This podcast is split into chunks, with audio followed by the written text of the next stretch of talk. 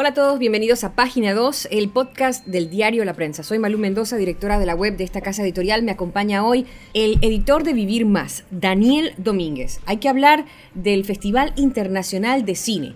El mes de abril eh, nos prepara a todos para recibir importantes visitas, pero sobre todo recibir el cine de Latinoamérica. Daniel, bienvenido a Página 2. Cuéntame un poquito de, cómo va este tema, porque cada año se pone mejor. Así es, Malú. Eh, la octava versión del Festival Internacional de Cine de Panamá se va a realizar del 4 de abril al 10 de abril y como bien tú señalas es el momento cumbre del audiovisual panameño. Es la oportunidad que todos los amantes del cine, tanto de ficción como documental, asistan a las salas de cine a ver la mejor producción del último año a nivel mundial. Entonces es una ocasión imperdible. Este año tiene, tiene cosas especiales, entre ellas eh, visitas eh, importantes del medio de la prensa que se dedica exclusivamente al cine. Así es, hay eh, una gran noticia que nos llenó de alegría y de orgullo a todos los que estamos vinculados desde afuera o desde adentro del festival, porque recordemos que el festival lo hacemos todos, los espectadores, los dueños de sala, los organizadores del, del IF, ¿no? Entonces, por primera vez en, un festival de cine panameño va a estar eh, la organización FIPRECHI, que es unas siglas en inglés que se llama, que es la Federación Internacional de Prensa Cinematográfica. Es la organización más importante, más longeva y más relevante del mundo vinculado con la crítica de cine. Eh, FIPRECHI solamente está en los festivales de categoría A. Tú mencioname un festival de categoría A y ahí está el FIPRECHI. Es decir, está en Cannes, en Venecia, en Tribeca, está en Berlín, está en Toronto, eh, está por ejemplo en La Habana, en Mar del Plata, para hablar de la región. Entonces que esté en Panamá le da un gran impulso al festival y le da un raigambre extraordinario. Además de, recibir eh, esta, esta importante visita, por segunda ocasión eres jurado del IF Panamá. Háblame un poquito acerca de, eso, eh, qué expectativas tienes en cuanto a ser jurado eh, por segunda ocasión. Pues nada, emocionado, imagínate, en el 2018 fui jurado de una sección que se llama Primera Mirada, es un premio muy bonito porque se le da una distinción en metálico a una película o a dos películas que no han sido terminadas precisamente porque no tienen plata. Eh, en algunos festivales le llaman cine en construcción porque eh, la historia del cine está repleta de, eh, producciones que, no terminan nunca de, finalizar un rodaje porque le falta la preproducción o la postproducción o la edición o el sonido lo que sea. Y este premio, primera mirada, lo que buscaba era eh, mostrarnos los primeros cortes de distintas producciones y darle entonces un apoyo en dinero. Eso fue una experiencia muy interesante y muy bonita. Y ahora en el 2019 estoy otra vez de jurado, gracias a Dios, en una sección, como te digo, bien relevante que es la de Fiprechi, que digamos que es la cosa más importante que le puede pasar a un crítico de cine, eh, que se ha tomado en cuenta por esta federación que, fue, que nació en 1930 y que, tiene una respetabilidad incuestionable a lo largo de los años y que te diga que tú estés entre los tres jurados, pues es digamos como que una especie como de humilde consagración de un trabajo. Ya sabe también que puede leer a Daniel Domínguez no solamente en las páginas de Vivir Más, sino también en su blog Cine y Más, desde el cual pues está también dándole seguimiento a todo lo que tiene que ver con el IF. Este año también eh, se incluyen nombres interesantes dentro de los invitados eh, para la actividad. Eh, entre ellos está una persona que en Panamá se le tiene mucho cariño, que es Ricardo Darín, el actor argentino, eh, es considerado para mí, es, el top de, lo que es actuación en Argentina. Cuéntame quién más viene. Así es. Eh, una de las formas de medir la importancia de un festival es precisamente cuántos invitados importantes convoca. Y nuestro festival, desde la edición número uno, ha tenido eh, la grata experiencia de, de, traernos lo mejor del cine iberoamericano y efectivamente, en esta ocasión, por segunda vez, Ricardo Darín va a asistir a, Panamá a, un, presentarnos una película nueva de una, ópera prima Eh, evidentemente es el actor latinoamericano más conocido, más popular, más querido en la región. Sin duda eh, tiene una carrera ya establecida de más de 80 películas, además es actor de teatro, ha hecho televisión, es un hombre muy completo que está presente en el imaginario de muchas personas, Nueve Reinas, El secreto de sus ojos, hay una cantidad enorme de, películas argentinas o españolas o en coproducción que tienen su rostro y que en el cine de nuestra región no se podría contar sin, sin su presencia, ¿no? Y claro, también hay otros grandes nombres que estarán presentes en el IF. Está Lucrecia Martel, que es una directora indiscutible también del cine argentino. Es una mujer con una hoja de vida muy completa, muy variada. Es eh, una especialista en los dramas. Eh, está Edward eh, James Olmos, que si bien es estadounidense, su condición de hijo de inmigrantes mexicanos lo hace uno de los primeros rostros del cine estadounidense en los 80 y en los 90. de alguna manera eh, que algunos actores latinoamericanos estén presentes trabajando hoy en, en, Estados Unidos se debe, entre otras personas, precisamente a, Edward King Olmos, ¿no? De sus años allá en Miami Vice, en televisión, con Don Johnson, eh, hacer ciencia ficción en Battlestar Galactica, eh, ha pasado por todos los géneros. Así es, y bueno, a mí en lo personal me encanta su trabajo en Blade Runner, ¿no? Que es una, Ese también, es una de mis películas de todos los tiempos más destacada. Entonces, creo que le da mucho, mucha altura al Festival de Cine que este actor eh, nos visite también con un, con un drama. Eh, también está con nosotros Yalix Aparicio, que es un personaje muy mediático en los últimos 8 o 9 meses. Participó en la película mexicana más premiada de, de, la historia reciente y una de las películas más premiadas latinoamericanas recientes, que es Roma. Este drama de Alfonso Cuarón que ganó tres premios Oscar. Eh, Yalixa es la actriz protagónica y es la primera mujer indígena en la historia en ser eh, nominada en la categoría de mejor, de mejor actriz principal. Es apenas la, cuarta o quinta mexicana que, logra estar en, la categoría de, actuación en el Oscar. Roma es una película reverenciada ah, y qué, qué, importante, qué oportuno que a pocos meses de haber pasado por, por todas las alfombras de Hollywood y de haber estado presente en todos los principales festivales y premios, Roma también esté con nosotros viéndola en pantalla grande, que es una experiencia que va a ser única e irrepetible porque como ustedes saben eh, se proyecta a través de streaming por, por Netflix, entonces eh, la que las, los que la hemos visto por televisión o en una computadora, podremos tener la oportunidad entonces de verla en pantalla grande, ¿no? que es el, el, espacio ideal, indicado, propicio para ver cualquier película. ¿no? Y ahí le, le agregas a Eugenio Caballero, que es diseñador de producción, ganador del BAFTA, ganador del Ariel, eh, tiene un Oscar por El laberinto del fauno, esta película hermosísima de género fantástico de Guillermo del Toro. Estuvo nominado este año por Roma.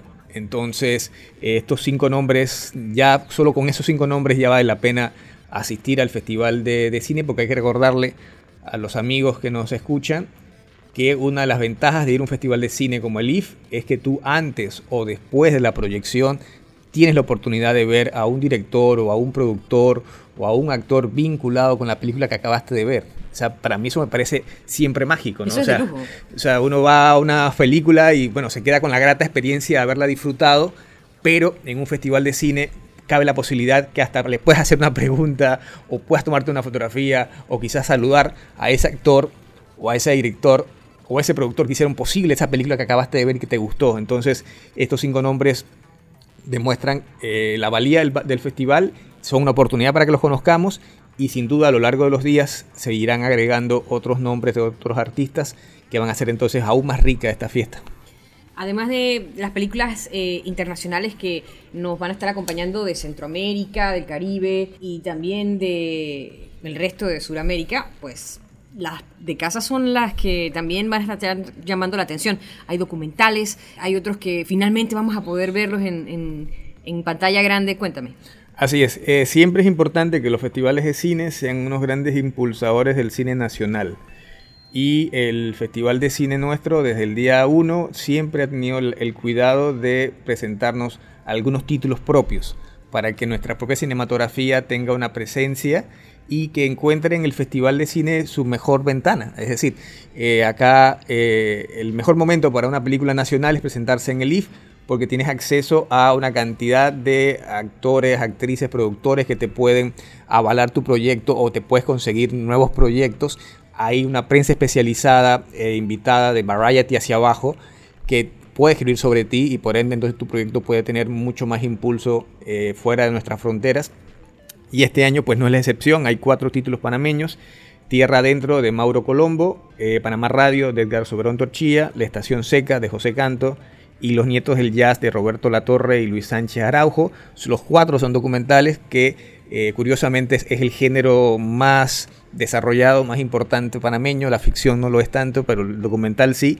Y estos cuatro proyectos muy distintos entre sí hablan sobre Panamá hablan sobre el Darienz, hablan, por que es el caso de Tierra Adentro, hablan de la inmigración, hablan de el ser panameño como la estación seca, hablan de del consumo de música, de esto que quizás la gente joven ya no tiene idea que existieron, pero hubo una época en donde habían casas donde tú comprabas discos, donde tú comprabas acetatos. Las discotiendas, el acetato, el 33, el 45 revoluciones. Así es. Pero bueno, ahora el acetato está de, moda nuevamente, así, que eh, creo que ya hay un par de tiendas que te las venden. ¿eh? Claro.